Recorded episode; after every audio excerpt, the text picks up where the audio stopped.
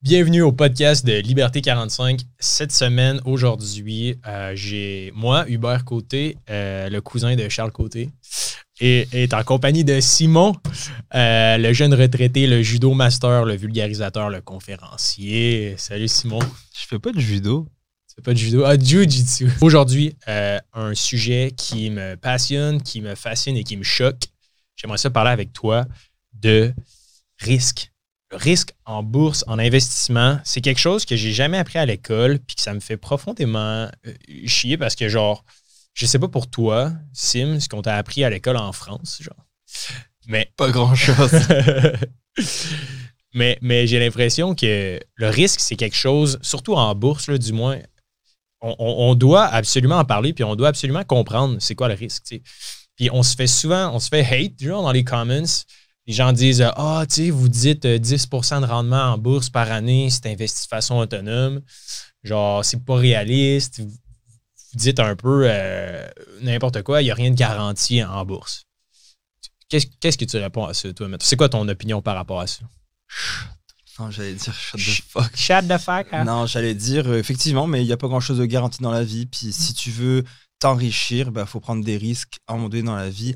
Puis il y a un YouTuber français qui avait fait un micro-trottoir euh, par rapport aux gens en leur demandant pourquoi tu n'investis pas en bourse. Et la réponse numéro un, c'était parce que c'est risqué. Ouais, man. Puis moi, ça me fait. ah, moi, ça me fait capoter. Mais, mais c'est correct. En même temps, tu sais, je suis super empathique envers la situation. Puis c'est vrai que de l'extérieur, ça a l'air super risqué. Tu sais. Je veux dire, à mes premières années, quand j'ai commencé à investir en bourse quand j'avais 18 ans, tu sais, j'ai fait des erreurs. Là. Puis, tu sais, une des raisons pour lesquelles on a commencé le bootcamp ensemble, c'est les milliers de dollars que j'ai perdus, tu as peut-être perdu en commençant, je ne me rappelle plus exactement. Ouais, c'est ça. Les premiers, les premiers milliers de dollars que tu perds en bourse parce que tu suis des YouTubers, parce que tu suis n'importe qui, tu écoutes ton voisin, ben, genre, nous, on a comme rapatrié ça, puis on a fait le bootcamp, right? Mais. Puis peut-être que ton voisin a raison. Tu sais, comme moi, on m'avait dit investis dans l'or et investis dans l'argent puis dans Beyond Meat. Puis j'ai acheté ça. Good pig. Bon, Beyond Meat, c'était vraiment de la merde. Terrible. Hein. Mais j'ai acheté de l'or et de l'argent, mais à la première chute, qu'est-ce que j'ai fait? Hmm. J'ai vendu. Ouais, exact. Puis c'est pour ça que je pense que la formule du bootcamp fonctionne bien. Là, maintenant que ça fait 150 personnes et plus qui, ont passé au travers, c'est que oui, on va euh, donner tout ce qu'il faut live pour pas perdre de l'argent puis pas acheter genre un Beyond Meat genre, ou une mauvaise entreprise. Mais c'est aussi que il y a un an d'abonnement à la newsletter, là, que genre, on fait un suivi avec toi, puis on est tout le temps là, puis on a ton bac. Fait que à chaque semaine, on va te dire, tu sais, guys, oui, en ce moment, il y a une chute, mais regardez genre les statistiques. Genre, depuis comme le départ, même une année de récession, les pertes sont quasi inexistantes. on, fait on fait justement ce suivi-là de dire euh, fais pas ce genre d'erreur de débutant. On, publie quand même beaucoup. Euh, c'est ça, tu sais. Puis je sais pas pour toi, c'est, mais moi, je commence à me faire poser beaucoup de questions. Exemple, souper de famille, ça fait le même. Puis il dit, tu sais, ah, dans quoi investir maintenant? Mhm. C'est quoi, dans quoi tu investis toi? Puis pourquoi je suis toujours un peu mal à l'aise à m'avancer sur ce sujet-là, autre que genre donner des fonds négociés en bourse, genre générique? Euh, comme, mettons, VFV, VAQT, VTI. Là, ça, ça ne me dérange pas trop d'en parler ouvertement parce que c'est un no-brainer que genre, tu vas faire des super de bons rendements. Mais c'est vraiment le, fait que je ne serais pas là pour te dire quand vendre. Là. Quand moi, je clear ma position, puis que je vois que comme c'est maintenant qu'il faut vendre, je, ne me rappellerai plus, là, je t'appellerai pas pour te dire Hey, c'est le temps de vendre. Là, of course que genre.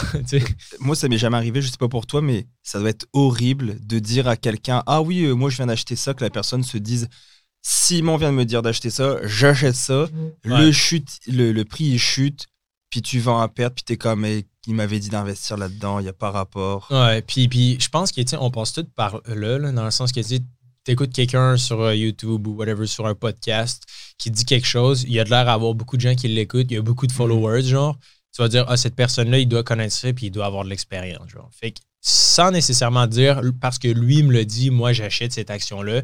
C'est plus ton subconscient qu'un beau matin, tu vas te lever, tu vas t'ouvrir Questrade à 8 h le matin avant d'aller travailler, tu vas dire aujourd'hui, j'ai investi. Il y a deux semaines, j'ai entendu parler de cette action-là. Maintenant, c'est là, que, là que je passe. Je mets un 1000$ là-dessus. Puis le danger avec ça, c'est justement, pourquoi je peux pas te recommander une, aucune action, genre, ben de un, c'est pas légal. Je peux, je peux pas t'influencer à acheter des actions de base.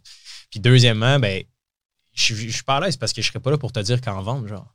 bref, tout ça pour dire que je pense que pourquoi est-ce que la bourse, on se fait souvent dire, ah, c'est jouer à la bourse, genre, ou c'est pas c'est jouer à la bourse, mais c'est jouer à la loterie. C'est que j'ai l'impression que on, est quand même des bêtes qui sont émotionnelles. Très. Puis on regarde pas assez les statistiques, genre. Puis veut, veut pas, peu importe comment tu vois la vie, en quelque sorte, tu peux voir le monde comme juste un, nuage de statistiques, genre. Les chances qu'on soit né, genre, c'est une chance sur euh, un, un, un, trilliard, je pense. Je ne me rappelle plus exactement dans la course euh, sur, sur euh, c'est combien, combien y a de spermatozoïdes, genre, comme pour, tu compétitionnes littéralement avec des millions et des millions de personnes juste à la base pour naître. Ensuite de ça, tu sais, quand vient le temps de, d'un accident, genre whatever, tout le monde touche du bois, je veux dire, euh, je souhaite que tout le monde vive jusqu'à 200 ans, mais tu sais, il y a un avion qui tombe sur la tête, tu sais, il y a une statistique quand même, genre, une statistique que tu fasses un. Whatever it is. Je peux te parler d'une statistique? Ouais, vas-y. Dans le livre de euh, Michel Villa. Charlotte Michel, il était, il était sur le podcast, y a quelques épisodes. Une, alors, euh, je ferai un petit review si, tu me, si on a le temps à la fin du podcast. Une recherche effectuée sur une période de 15 ans a révélé, donc 15 ans, là, c'est pas une année, sur 15 ans, a révélé que 13% des négociateurs intra-séance, donc c'est des day traders, 13% ont été en mesure de dégager un profit net, c'est-à-dire de cumuler une somme d'argent supérieure au coût total des, dépenses d'exploitation. Euh, donc les chances de succès, il termine en disant les chances de succès d'un négociateur actif sont donc plutôt faibles.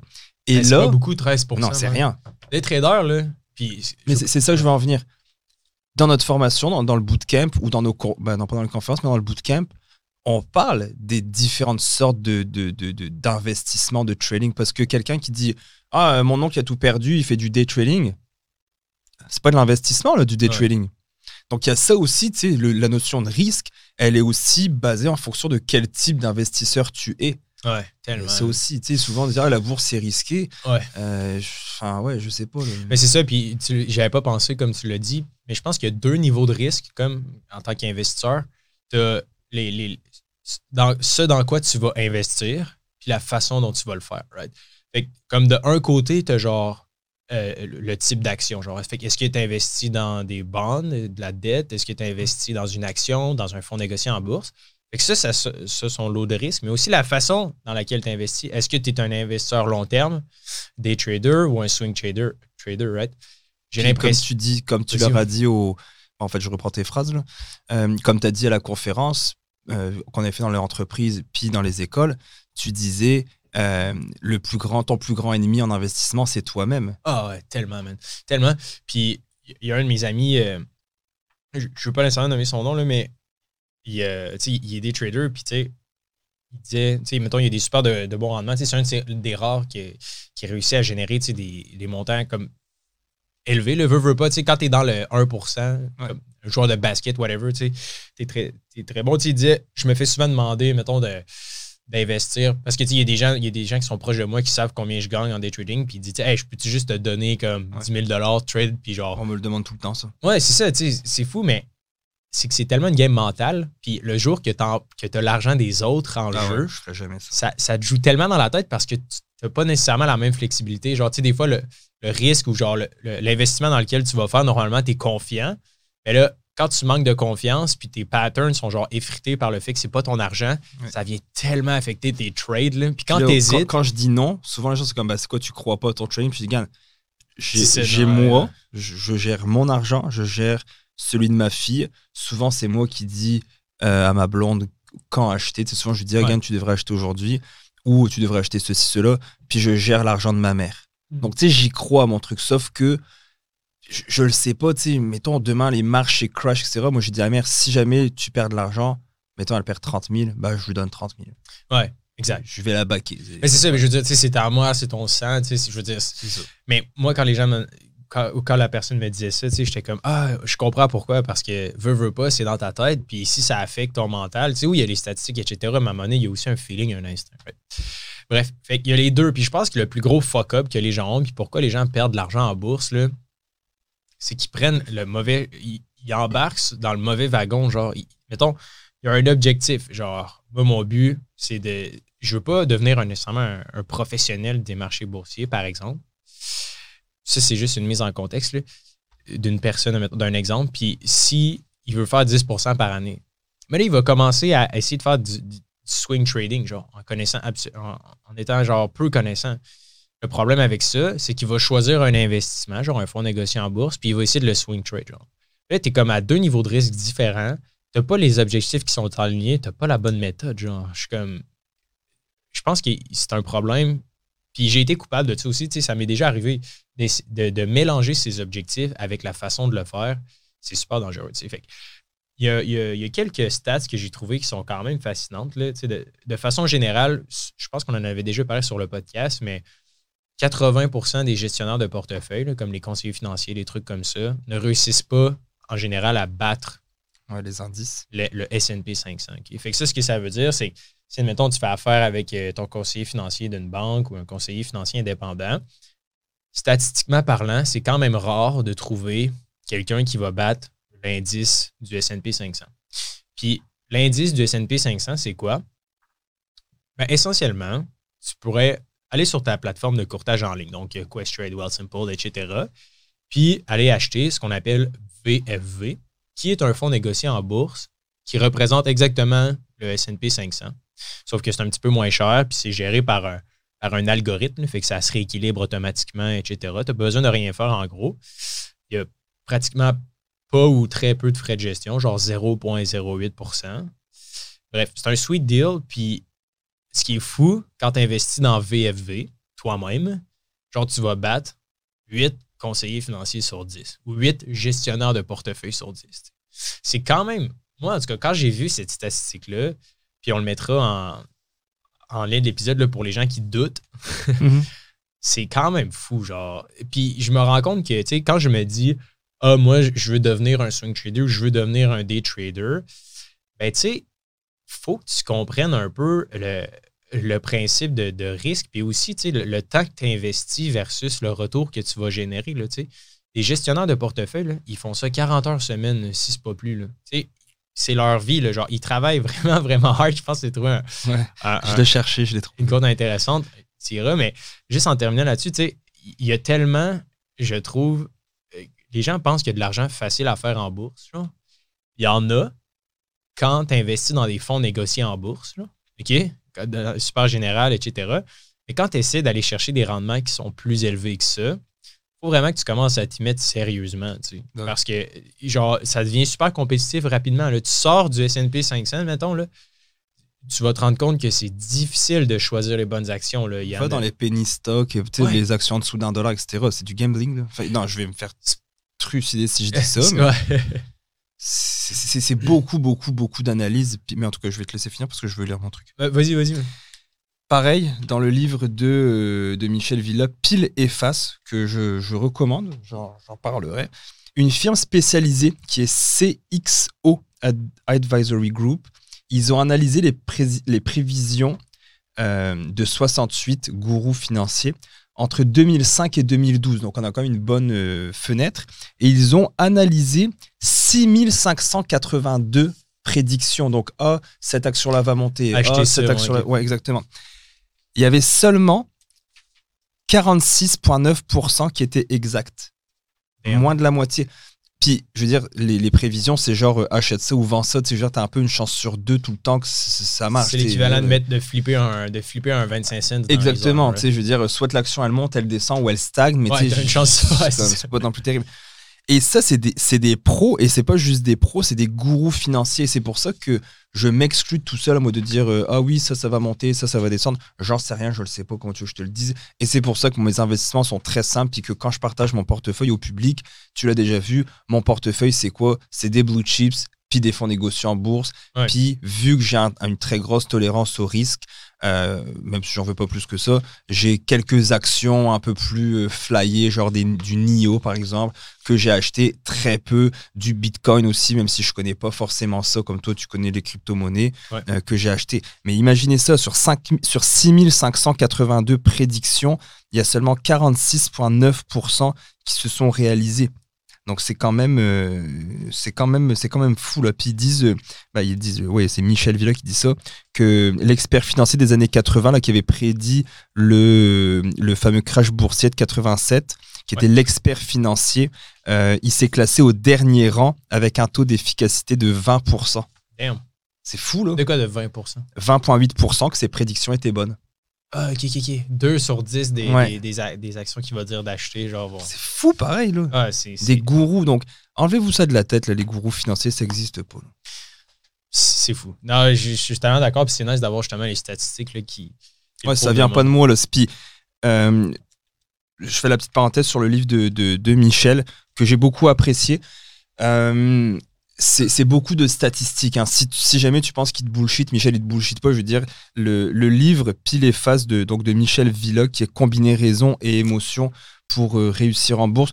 Euh, je fais pas de la promo, là, il m'a rien. L'ai pas eu gratos ce livre, l'ai acheté et tout, donc je fais pas, euh, je fais pas de la promo pour Michel. C'est un très bon livre que moi j'ai beaucoup apprécié, beaucoup de statistiques. Euh, Il y a toutes les sources qui sont à la fin. Peut-être un peu trop de statistiques, tu me diras. Ouais. Moi j'aime ça, donc j'en mange, puis je suis content, j'aime ça quand on, quand on me donne les sources. Si quelqu'un veut se lancer dans, dans le trading, dans le swing trading, il, il- il apprend des principes de base. Par rapport à ça, donc dans le fond, comme il dit, pour combiner raison et émotion. Puis en gros, ce qui, si je pourrais le résumer, c'est qu'il disent, c'est qu'il dit oui et une base, apprends des choses, euh, forme-toi, écoute des podcasts, etc. Mais à un moment donné, euh, sais, l'investissement, tu le lances un peu dans l'univers, puis c'est pas garanti. Il dit très bien qu'il n'y a rien de garanti. Donc, il parle aussi du risque. Euh, donc, j'ai beaucoup aimé le, le, le, livre de, de Michel. Écoute, il parle même de méditation, puis ce genre de, de trucs-là. Euh, Il y, a, y a beaucoup de principes. C'est le seul point négatif que je pourrais dire. C'est qu'il y a beaucoup de, de principes. Puis à un moment donné, à la fin, je lis un truc, puis il dit oui, comme on l'a vu au, à la règle numéro 9, puis il sort le nom, puis je suis comme, je me souviens plus c'était quoi la règle Ouais. numéro 9. Donc il y en a beaucoup. C'est des petits chapitres, donc ça se lit bien. Mettons le soir, là, un petit 5 minutes, tu lis une ou deux pages parce que, euh, mettons le biais cognitif, l'ancrage, par exemple, bah, il dure, euh, c'est deux pages et demie. Donc tu sais, ça va quand même assez, euh, ça se lit très très bien. Et puis euh, c'est un livre de 180 et quelques, 100, 170 pages, 172 pages. Donc Quand est-ce que, quand est-ce que tu vas écrire ton propre livre? C'est un de mes objectifs, c'est dans ma liste de rêves d'écrire un livre. Ça fait longtemps, hein, ça fait plus Ouais. de, de 10 ans Ben, que j'ai ça. Tu as commencé le, e-book euh, que j'ai trouvé quand même super intéressant. J'ai été agréablement surpris quand je l'ai lu, là, euh, le e-book sur l'épargne. Euh, l'épargne, le début de la richesse. Peut-être que ça pourrait être un- une partie de ton livre, je pense. Tu sais, le, Ouais. le premier, peut-être 10 pages. Je, je sais pas. ou- Tu veux le faire sur quoi, ton livre? Euh, J'avais eu l'idée de dire, de faire un livre qui s'appelait Si j'avais su. Hmm. Ou si j'aurais, si j'aurais su, désolé, je vous écorche les oreilles. Non, si j'avais su, puis qui est, qui est basé, oui, sur la finance, sur l'expérience. Euh, puis peut-être les gens le savent pas, mais je suis pas allé beaucoup à l'école. J'ai pas eu une scolarité facile. C'était très difficile avec mon arrivée au Québec. T'as-tu un secondaire 5, tu vois? Non, j'ai pas de, j'ai les équivalences, Ouais. mais c'était très difficile là, quand je suis arrivé. Donc, Genre, t'es pas allé au euh, cégep, là, genre. Non, je suis jamais allé au cégep. Je suis, non, j'ai pas, j'ai pas fait ça. T'as pas l'air de ça, man. Non, effectivement, une fois, j'ai donné une conférence sur l'entrepreneuriat quand je travaillais avec les chiens. J'avais été invité au cégep Maisonneuve. Puis j'avais demandé aux élèves, Ah, bah, d'après vous, j'ai quoi comme scolarité Puis c'était comme ah, euh, genre euh, un bac, euh, genre Ouais. un doctorat, etc. Puis j'ai dit, bah non, j'ai pas de secondaire 5. Tu sais, je, je niaise quand je dis que j'ai pas de secondaire 5, mais je trouve ça cool de piquer comme ça parce Ouais. que officiellement, j'ai pas de secondaire 5. Puis tu sais, j'ai géré des gens chez Manpower qui avaient des, euh, des titres comptables, qui avaient des, des, des, des- des- des- plus que des bacs. Ouais. Donc, ça m'a jamais empêché de, de faire quoi que ce soit. Puis j'apprends très vite, mais après, c'est pas pour tout le monde. Mais c'est comme un regret. J'aurais aimé faire mon, mon MBA. C'est- un rêve aussi que je veux accomplir, de, Ah de m'inscrire pour le MBA. Ouais. Parce que moi, personnellement, tu sais, Liberté 45, qui est. Tu sais, bon, le- le- notre startup, euh, il y a le podcast, il y a, y le bootcamp, puis il y a aussi tous les, les outils technologiques qu'on veut développer, la communauté, tu sais. Ça commence à grossir. On est rendu 3, 4, 5 maintenant euh, à travailler part-time, puis certains full-time. On a des stagiaires. Puis euh, moi, personnellement, je regarde jamais le CV, genre. Le- la seule rencontre que je.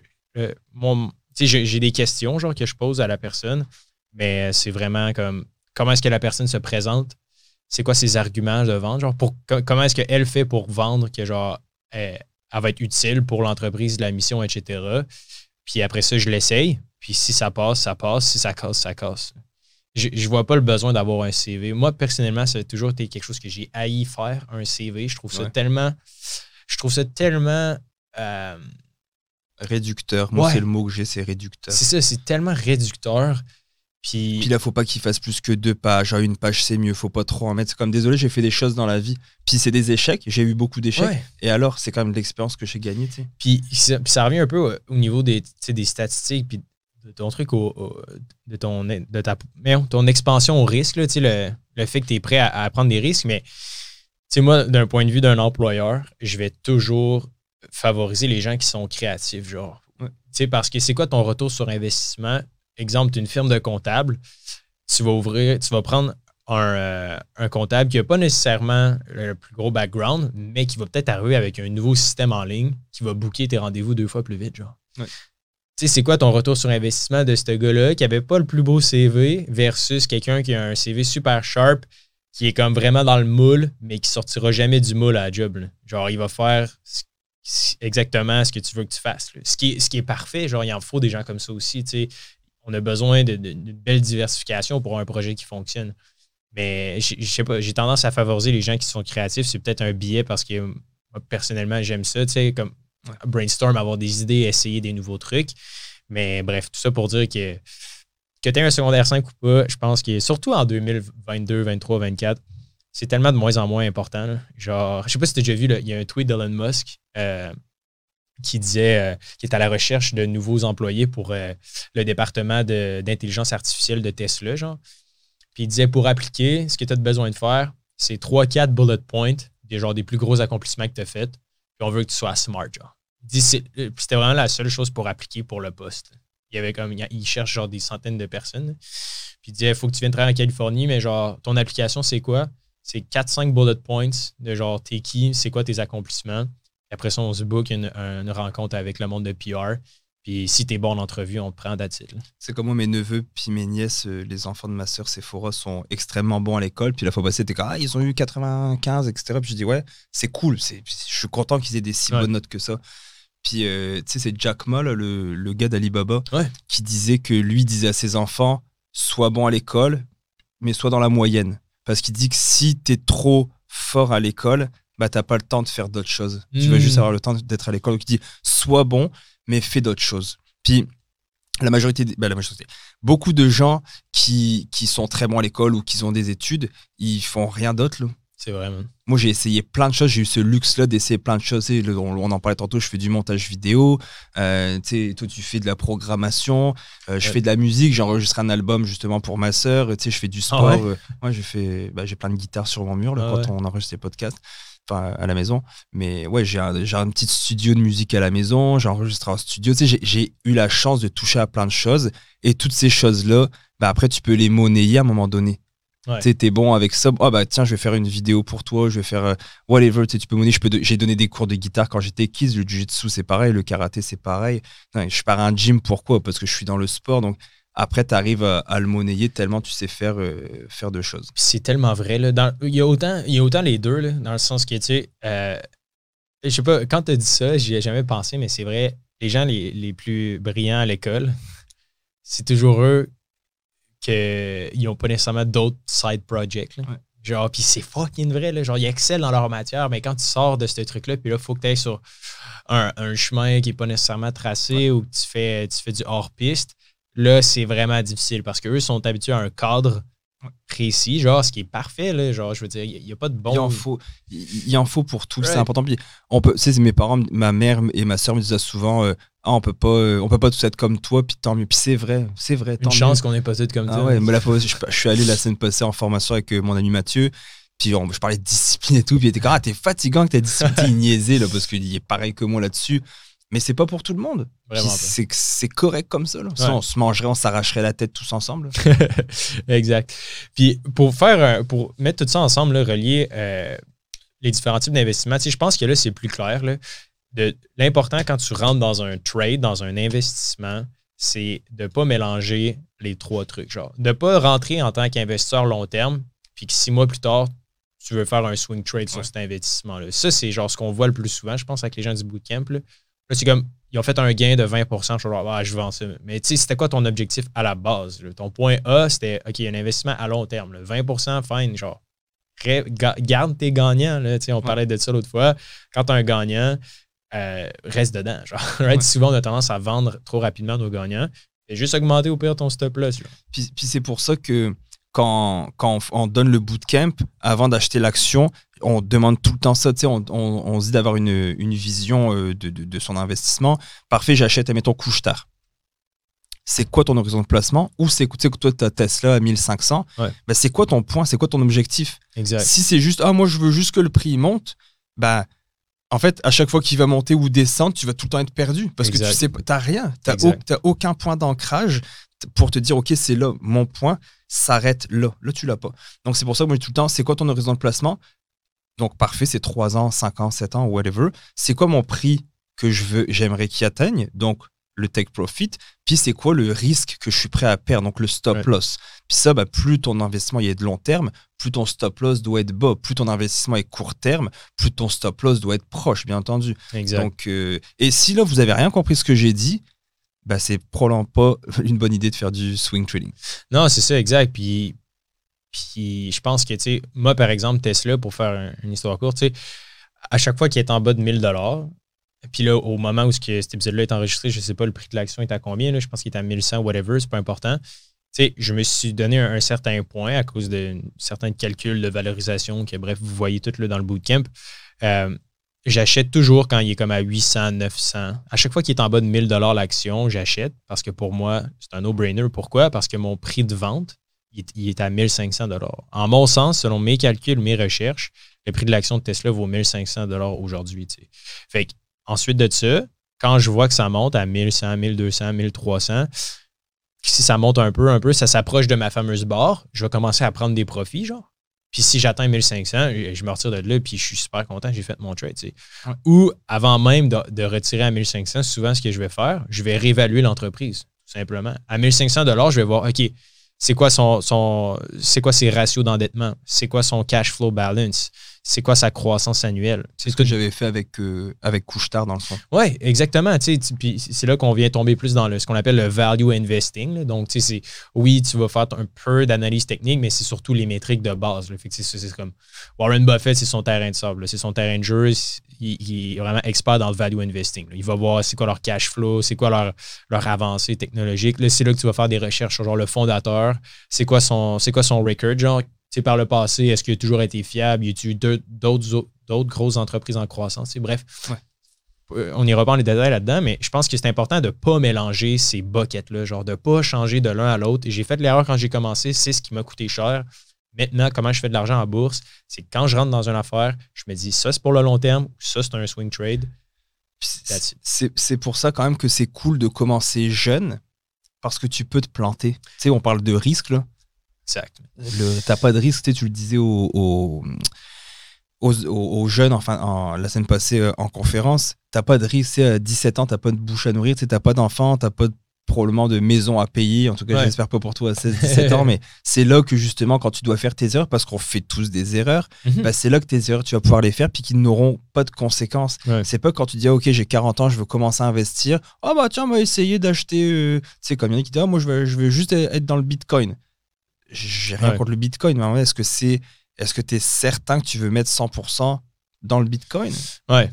C'est ça. Puis il y, avait un, il y avait un jeune justement qui nous avait posé, je me rappelle à la conférence, il avait dit euh, vous, vous pensez quoi des NFT Genre, est-ce que je devrais acheter des NFT maintenant genre? Puis là, il- je pense qu'il faisait ça un peu comme un troll. Genre, il voulait faire rire le monde, genre, puis avoir de l'air cool. Puis T'es pas cool, man.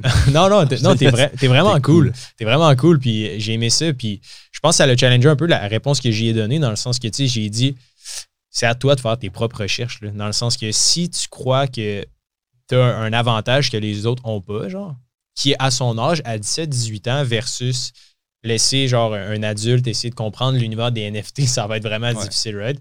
Mais à leur âge, où ce que, ils ont des bitmoji, ou ils ont des. Tu sais, il y a vraiment une valeur tangible au numérique, là. genre pour eux, ils ont peut-être un edge que la majorité des investisseurs n'ont pas. Fait moi, j'encourage à genre, il n'y a pas de bon ou de mauvais investissement. J'ai juste dit que moi, personnellement, je ne suis pas un collecteur d'art. Les NFT, en ce moment, qui sont connus, c'est sous forme d'œuvres d'art. Fait que je ne m'avancerai pas dans un marché que j'ai aucune connaissance, genre. Puis là, ça, ça, ça vient à genre le fait que on pense de l'argent facile à se faire en bourse. Oui, il y en a une partie, genre, qu'on appelle l'investissement dans des fonds négociés en bourse. Ça, honnêtement, je crois vraiment que c'est facile. Puis Ouais. tout le monde pourrait le faire, là, sincèrement. Ça, j'y crois dur comme faire, puis je pourrais brûler ma main au feu, là, avec un peu de discipline. Euh, mais je pense que c'est important de comprendre que ça va te prendre des recherches quand même là, pour essayer d'aller chercher des investissements. Puis, je veux mettre genre trois, trois types de placements, euh, un à côté de l'autre, puis les comparer avec toi, juste pour qu'on puisse voir un peu. Quand on dit, ah, ça c'est risqué, ça c'est pas risqué, genre. Parce qu'on dirait que, je sais pas pour toi, mais il y a souvent, mettons, un fuck entre, genre, les gens qui se disent, qu'est-ce qui est risqué, qu'est-ce qui est pas risqué en bourse. Genre. Je sais pas si tu t'es déjà fait poser la question. Là, souvent, c'est difficile quand tu commences. C'est quoi qui est vraiment risqué, puis c'est quoi qui est pas tant risqué, right? Fait que je vais, sortir, je vais sortir des stats. Euh, je vais y aller du moins risqué au plus risqué, OK? Puis, of course, il y a des trucs encore moins risqués que ce que je vais présenter, puis il y a des trucs encore plus risqués des, trois options que je vais présenter, ça va quand même donner une bonne idée. Fait que si on commence, admettons, euh, je sais pas, tu as 45 ans, non, tu as 50 ans, tu as 45 ans, tu veux prendre ta retraite dans genre 10-15 ans, tu n'as pas full de temps devant toi, ben, tu en as quand même beaucoup, mais tu veux quand même pas trop risquer, puis tu as une maison, tu as des enfants. Ben, mettons un fonds négocié en bourse, VTI, OK? Il s'appelle Vanguard Total Stock Market est composé à 5% euh, d'Apple, 5,2% euh, de Microsoft, 3,4% euh, d'Alphabet, Amazon, Tesla, Facebook, Nvidia, etc., etc., pour un grand total de 3000 actions, si ma mémoire est bonne. J'allais devant moi, là. 4139 actions. OK? Fait quand tu achètes ce panier-là, tu as 4139 actions. Fait que là, c'est quand même euh, beaucoup, beaucoup d'entreprises, right? Depuis sa création, il ça a été créé en 2005. Depuis sa création, son rendement annuel, fait que le retour sur investissement de chaque année, c'est en moyenne de 9 OK? Fait que, le trois ans, dans les trois dernières années, c'était 25, le 5 ans, c'était 17, non, non, non, bref, tu additionnes depuis sa création 9 Fait que tu mets 100 pièces, à chaque 100 pièces que tu vas mettre dedans, L'année prochaine, tu vas avoir 109, ainsi de suite, ainsi de suite. OK? Ça, c'est VT, OK? Fait qu'on s'entend, c'est quand même bien diversifié. Là. Tu as fucking 4000 actions. Là. Fait que c'est pas trop risqué. C'est bien. Ensuite de ça, tu dis Ah, OK, moi, je suis un peu. Je suis plus jeune, j'ai 30 ans, euh, j'ai un appart, euh, j'ai une maison, whatever. J'ai du temps devant moi, je suis prêt à prendre des risques. Pour moi, euh, je vais le faire. Là, tu dis OK, c'est bon. VFV. Pourquoi est-ce que c'est plus risqué que VTI? Parce que la différence entre les deux fonds négociés en bourse, c'est qu'au lieu d'avoir 4000 actions, dans VFV, il y a exactement 500, euh, 507 actions. Okay? Fait, que tu passes de 4000 actions à 507. La différence entre les deux, tu vas me dire c'est quoi? Ben, c'est que ton niveau de risque est beaucoup moins élevé. Là, tu vas avoir, euh, est beaucoup plus élevé dans le sens que si euh, les 500 entreprises, le SP 500 s'effondre, puis le reste du marché va quand même bien, mais là, ça va débalancer tes affaires, puis tu risques de perdre. Euh, pourquoi est-ce que le risque va te récompenser? Mais c'est parce que souvent, exemple, tu vas avoir plus d'actions dans des domaines qu'on appelle de croissance. Fait exemple, euh, Apple, Microsoft, Amazon, encore une fois, vont être, vont être dans le même fonds négocié en bourse, VFV, mais il va être représenté de façon un peu plus grande. Genre, il va en avoir plus de ces actions-là. Son poids va être, va être débalancé vers des actions croissance qui sont, entre guillemets, plus risqués. Puis depuis sa création, en 2012, le rendement moyen de VFV est de 18,27% Depuis combien de temps? Depuis 2012. Euh, Quand même. Hein? Depuis 2012, le rendement moyen de VFV est de 18,27% Pour les gens qui nous écoutent sur le podcast, vous ne voyez pas la preuve. Pour les gens qui nous écoutent sur YouTube, on a le papier juste ici. Vous pouvez le voir, résumer. Euh, on le mettra au pire les liens dans les, les, notes, le lien de, de, ce PDF-là dans les notes de l'épisode pour que vous puissiez aller voir de quoi je parle plus en détail. Mais 18,27% C'est beaucoup. Si on l'ajuste à l'inflation, en moyenne, tu fais moins 2 ouais. Là, c'est un peu particulier dans, l'univers dans lequel on vit en ce moment, mais normalement, tu te dis, bon, c'est 16% mettons. Mais euh, oublions l'inflation pour, juste pour les besoins de la course. Fait que là, tu fais un recap. Fait que là, tu as 500 actions et tu vas chercher en moyenne 18 OK, ça, on s'entend, guys, c'est ce qu'on appelle des statistiques. Fait que pour aller chercher un 18,27% si tu comprends, il va falloir que tu ailles chercher plus de risques. Qu'est-ce que ça veut dire, plus de risques en bourse? Ça veut dire moins de diversification. OK? Puis, de l'autre côté, si tu veux moins risquer, donc être plus diversifié, un fonds négocié en bourse comme VTI va plus satisfaire à tes besoins parce qu'il t'offre d'investir dans 4000 quelques actions. All right? Mais euh, euh, l'effet contraire, c'est que au lieu d'aller chercher 18% tu vas aller chercher 9% Est-ce que c'est ça que j'ai dit pour VTI? Oui. Exact. 9,04 OK? Puis là, allons voir le troisième truc, encore plus risqué que VFV. OK? On va parler d'une action unique. OK? On va parler de l'action de Facebook. OK? Facebook, euh, maintenant Meta, a été fondé en. entré en bourse, pardon, en 2013. OK? Ils ont IPO en 2013. Puis, je, peux t'énommer là, à chaque année le retour annuel, mais si tu prends de 2013 à 2022, OK? Euh, ils ont fait en moyenne. Peux-tu guesser? Ouais, vas-y, vas-y, ouais. Guess, puis je vais dire plus haut, plus bas. OK, Facebook, donc Meta, depuis 2013, le retour annuel, si je le divise par, mettons, 9, vu qu'on est en 2022. Ouais, 10. Divise-le par 10. Euh, je, dirais qu'ils ont fait 20%. 20%, OK. Pour donner une idée, euh, Berkshire, Berkshire Hathaway, l'entreprise de Warren Buffett, depuis 1955, euh, ou 1960 environ, ou peu importe l'année, ça fait des dizaines et des dizaines d'années qu'ils existent, leur retour moyen annuel est de 20% OK. je suis dans le champ. Ça, c'est Warren Buffett, un des meilleurs investisseurs. donc c'est en dessous de 20% Tu as dit 20% J'ai dit 20% C'est un peu plus haut. OK. Tu penses que c'est combien? 23. C'est plus haut. Penses que c'est combien? Le, rendement moyen de Facebook de depuis les 10 dernières années? Depuis les 10 dernières années. 30 Exactement. 30% c'est quand même fou quand tu y penses, OK? En 2013, l'année de son, de son entrée en bourse, de son IPO, 105% Là, je, t'arrondis, OK? Là, il y a des décimales, mais je vais juste oh, arrondir. Parfait. En 2014, 43% euh, En 2015, 34% 2016, 10% 2017, 53 En 2018, par contre, moins 25% en une année. OK? En 2018? Ouais. OK c'est quand il y a eu le gros scandale euh, de l'élection avec. Euh, ah, ok, oui. Hillary Clinton, je sais pas Ouais, c'est ça, la Russie, puis tout, le genre qui avait influencé les réseaux sociaux, puis Facebook était comme au cœur d'une grosse, grosse, grosse galère. Là. OK. Ensuite de ça, en 2019, plus 56% En 2020, plus 33 En 2021, plus 23 Puis en 2022, euh, au moment où l'épisode est enregistré, tu sais, au mois de mars, au mois d'avril, mai, c'est moins 33% en ce moment. Moi, ce qui me fascine, c'est de comprendre que, tu sais, Warren Buffett, qu'en général, il va se ramener 20 Tu as quelque chose de super balancé qui va te ramener à peu près 8 à 9 Tu as le S&P 500 VFV qui va te donner genre 18% Puis tu as Facebook que tu te dis, tu sais, mais il faut comprendre une affaire, Sim. Puis quand je sortais les données de ça, je me disais, tu sais, en 2013, qui utilisait Callis de Facebook? Genre? Hum. Personne connaissait fucking Facebook, right? Fait que je me dis, tu sais, soyons réalistes puis augmentons, mettons, en 2018, genre. Puis là, si tu augmentes, en 2018, je pense que c'est là que Facebook était rendu comme mainstream, on est d'accord. En 2018, tout le monde était comme. Mais là, je sais qu'ils ont perdu des millions d'abonnés. Euh. Non, dans le fond, c'est pas nécessairement qu'ils ont perdu des millions d'abonnés, c'est que c'est la première fois qu'ils en perdent. OK. Mais, tu sais, comme. C'est parce qu'il faut comprendre qu'ils ont le corps de la planète Terre, genre, sur leurs réseaux sociaux. Là. Il y a genre 2,4 milliards d'utilisateurs. parce que, tu sais, ils ont WhatsApp, Instagram, Facebook, etc.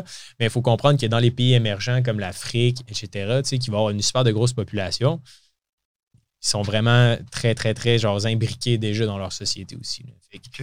J'ai l'impression que, tu sais, c'est fucked up. Là, t'as Facebook, tu sais, ce qui est quand même une compagnie super connue. Là. Genre, on utilise tout Facebook. Et après ça, tu te dis, ah, comment, comment, comment aller chercher des gros rendements, right? Et des fois, ils sont juste sous nos yeux. Là. Quel produit est-ce que tu utilises au quotidien? Puis comment est-ce que tu. Sais, genre, en tout cas, moi, ça me fascine. Quand j'ai vu ça, je me suis dit, waouh. C'est pour ça que mes, mes gros investissements, c'est Microsoft. Ouais. Euh, Coke. Comme Warren Buffett, Coke. Ouais, Coke.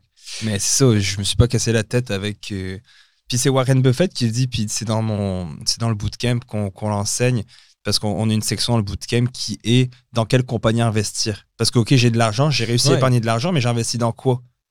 Ben, On l'explique, puis Warren Buffett, dans ce qu'il dit, lui, c'est des compagnies. La, première chose qu'il dit, Warren Buffett, Moi, je l'appelle Rory là, quand je l'appelle au- le soir. Au téléphone, genre.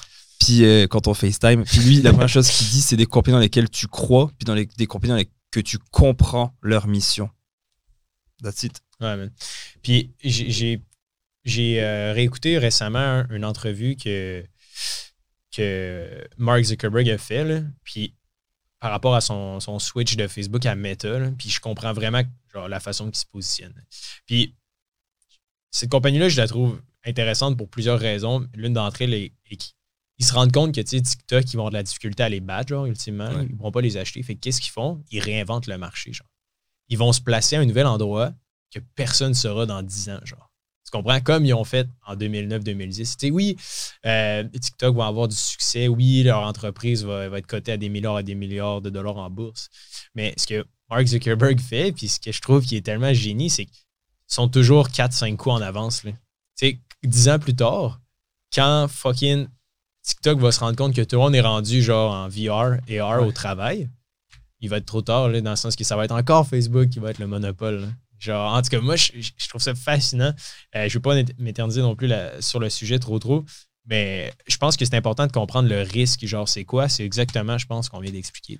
Puis ça, ça fait le lien avec le dernier épisode du podcast où à la fin je t'avais demandé qu'est-ce qu'on met dans notre CELI ou qu'est-ce qu'on met dans notre REER, c'est quoi les compagnies? Bah ça dépend de ton risque justement, tu sais. Puis, tu sais, risque, c'est genre. quelques questions, quelques checkbox que tu peux faire là, à, à- à la maison, tu sais, c'est genre. Est-ce que tu as un fonds d'urgence, oui ou non? Genre, est-ce que tu as un peu d'argent de côté? Ouais, ok, bah, ça c'est bon. Est-ce que tu as des dettes? Genre, ok, si tu pas de dettes, good. Après ça, est-ce que tu as beaucoup, genre, est-ce que tu as du temps devant toi? Genre, ouais, ça, ça veut dire que ton risque, il est vraiment beaucoup plus élevé. Là, versus s'il faut que tu faut que tu dé- faut que enlèves tes profits, genre, dans 2-3 ans. C'est ça. Je pars en retraite dans 5 ans, on t'a pas le même portefeuille C'est ça. qu'un jeune de 25 ans. Exact. Cette semaine, j'ai reçu une question. Qui, euh, il y avait une travailleur autonome, un travailleur autonome euh, dans la communauté qui me posait la question Ah, j'ai mis de l'argent de côté pour euh, payer mes impôts, genre. Puis euh, j'ai à peu près six mois tu sais, que je mets cet argent-là sur le côté en attendant de payer pour mon impôt, genre. Je pense l'investir, puis tout, genre. Mais tu sais, c'est parce que elle dit dans, dans quoi je serais mieux de l'investir pour faire des rendements au lieu de laisser traîner cet argent-là. là. Mais tu sais, dans un en six mois, je Ouais. peux absolument pas, genre, je peux absolument pas dire qu'un un investissement va être rentable en six mois. Là. Genre, c'est Ouais. ben trop short comme time. Ça, on nous l'a demandé à la conférence. Il y a eu la, la demoiselle qui nous a dit euh, où est-ce que je peux. euh, euh, où est-ce que je peux investir pour que ça fasse des rendements comme euh, Even, c'est parce qu'elle voulait pas faire de rendement par Ouais, rapport à sa religion, etc. Bref, mais on le sait pas. Puis tu sais, je leur ai dit, je leur ai répondu parce qu'ils étaient tous masqués euh, dans, dans, la- dans l'amphithéâtre. Avec des masques de COVID. là. Ouais, c'est ouais, ça, ouais, bien entendu, ouais. Et, euh, et je leur ai dit, est-ce que si, là, deux ans et deux mois, je t'avais dit, on va être à l'école avec des masques, est-ce que tu m'aurais cru? Tu m'aurais dit, T'es- un, un malade mental, là.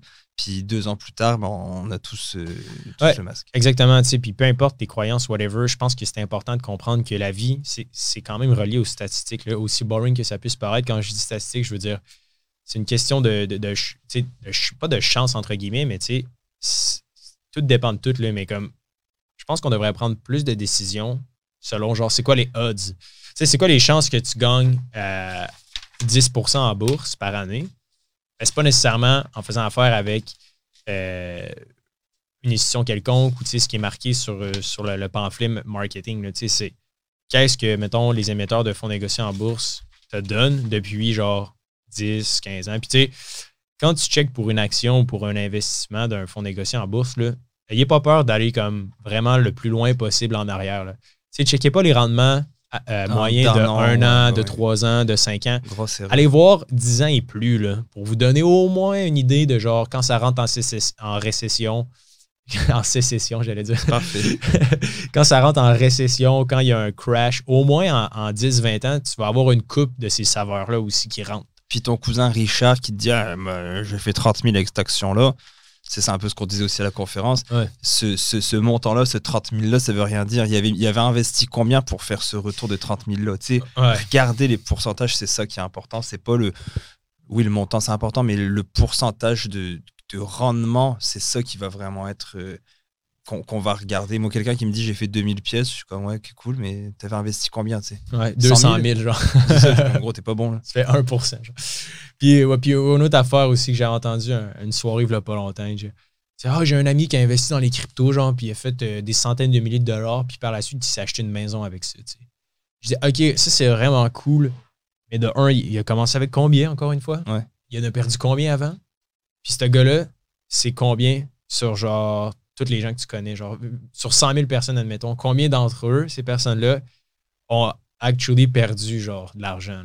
sais, Parce que pour gagner, mettons, des centaines de milliers de dollars en un an, il faut vraiment, vraiment que soit tu es un putain de génie, genre, tu travailles vraiment, vraiment dur.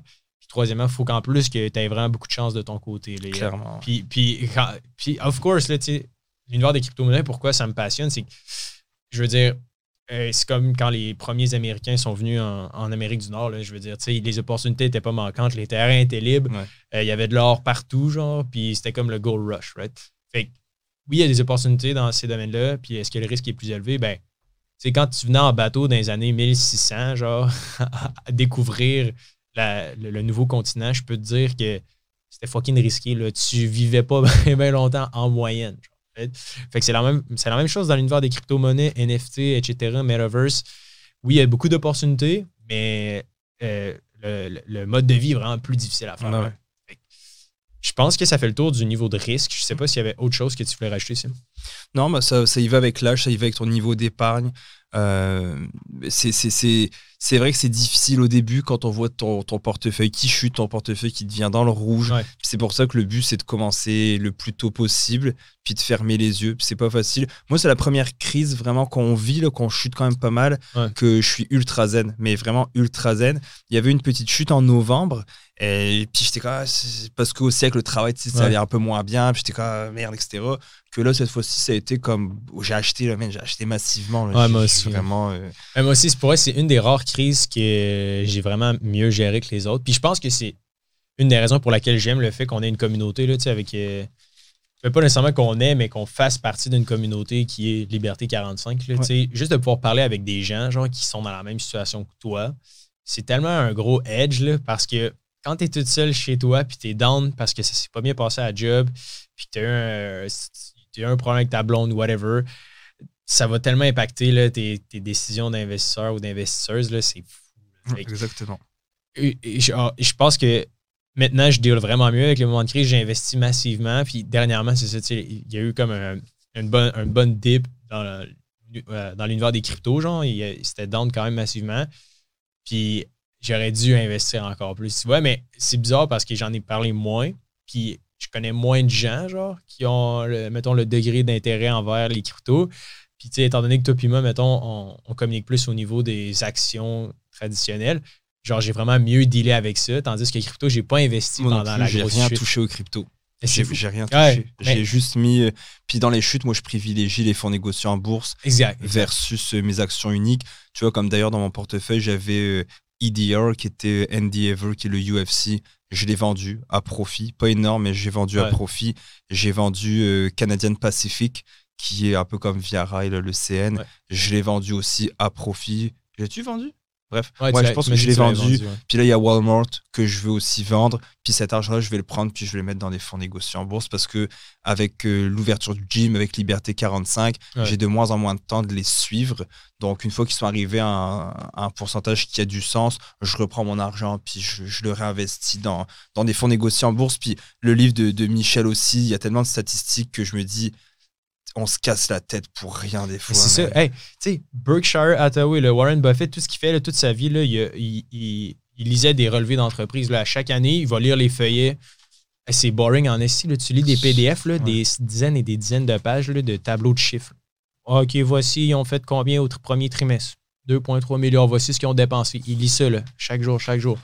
Puis depuis, depuis euh, son, son entreprise est née, il rapporte en moyenne 20 C'est fou, hein. T'as VFV juste ici, là. Puis là, c'est 2012, OK? Ça, se- Ouais, pas- ouais. C'est 18% on s'entend, c'est élevé, là. Mais, En 40 ans, c'est 10, euh, 10 ou 11% là. ouais, genre, c'est fou quand même. Tu vas chercher des rendements qui sont pas loin de fucking Warren Buffett, genre. En tout cas, moi, ça me fascine. Puis aussi, juste un truc, tu sais, les, les day traders ou, tu sais, le monde qui dit, ah, lui, il fait vraiment de l'argent en bourse, man. Tu sais, moi, je veux faire de l'argent en bourse. Mais, tu sais, il faut comprendre que ça prend vraiment beaucoup de temps, là. Genre, tu sais, le monde qui font du day trading, là, si t'en as fait là longtemps, tu sais, t'es devant ton ordi, faut que tu réfléchisses fort, là, puis il faut que tu prennes des décisions, t'analyses des Le graphiques. stress. le, la gestion du stress qui est un gros, gros. C'est ce que j'ai trouvé le plus difficile. Ouais, man. Puis sais, tout le monde dit, euh, je pense que pour plusieurs, l'anxiété, le stress, c'est quelque chose qui est très difficile à gérer. Là. Mais tu sais, les day traders sont, sont sur une euh, pression constante. Là. Tout le temps. Fait que j'ai l'impression que, mettons, les day traders, c'est genre, ah ouais, ça doit être facile, t'es assis devant ton ordi, t'es chez vous, t'es bien. Hey, moi, est-ce que, tu sais, j'ai jamais vraiment fait de day trading genre actif-actif.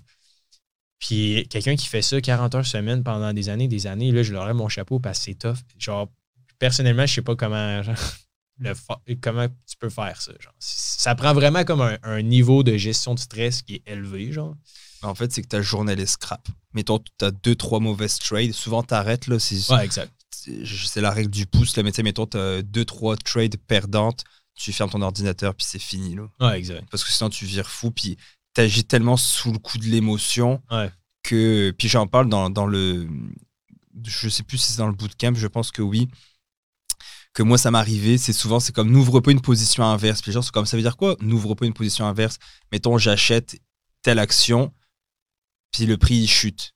Ça touche mon stop loss, j'ai perdu de l'argent. Je suis comme, ok, je suis encore sur la même action, je la rachète quelques minutes plus tard pour que le prix monte. Finalement, non, le prix il descend, il touche mon stop loss. Puis je suis comme, tabarnouche, ça fait deux fois qu'il va en descendant. Ouais. Cette fois-ci, je l'achète pas, je la. Je, je la euh, je, la- je fais une vente à découvert, tu sais. Mhm. Puis là, finalement, donc tu dis que le prix va baisser, puis là, le prix monte, puis ça retouche ton stop loss. Donc, c'est T'agis vraiment sous le coup de l'émotion. Ouais. Mais si tu veux te découvrir, c'est très bon. Non, on en parlera peut-être plus en détail aussi sur, sur le day trading puis l'émotion. Euh, si ça vous intéresse, guys, euh, faites juste nous écrire sur liberté45.com. Euh, Dites-nous que vous aimeriez qu'on fasse un épisode là-dessus, qu'on fasse des recherches. Moi et Simon, ça va nous faire plaisir. En terminant, dans les liens de l'épisode, il y a le lien vers le bootcamp euh, qui va sortir probablement dans les prochains jours. Donc, si vous voulez aller voir, euh, avoir un deal, un, un gros rabais, on va donner un, un coupon rabais de 30% pour euh, les auditeurs du podcast. Donc, euh, en exclusivité, vous allez pouvoir aller euh, sur la plateforme, rentrer le coupon qui va être indiqué dans les notes de cet épisode-ci. Puis, euh, le bootcamp, on va limiter les places à 30. On va être en direct, moi et Simon, pendant 7 jours. On va faire un live avec vous. On va vous répondre aux questions. On va vous prendre par la main. On va apprendre à investir ensemble. On va acheter des actions. On va évaluer le tout.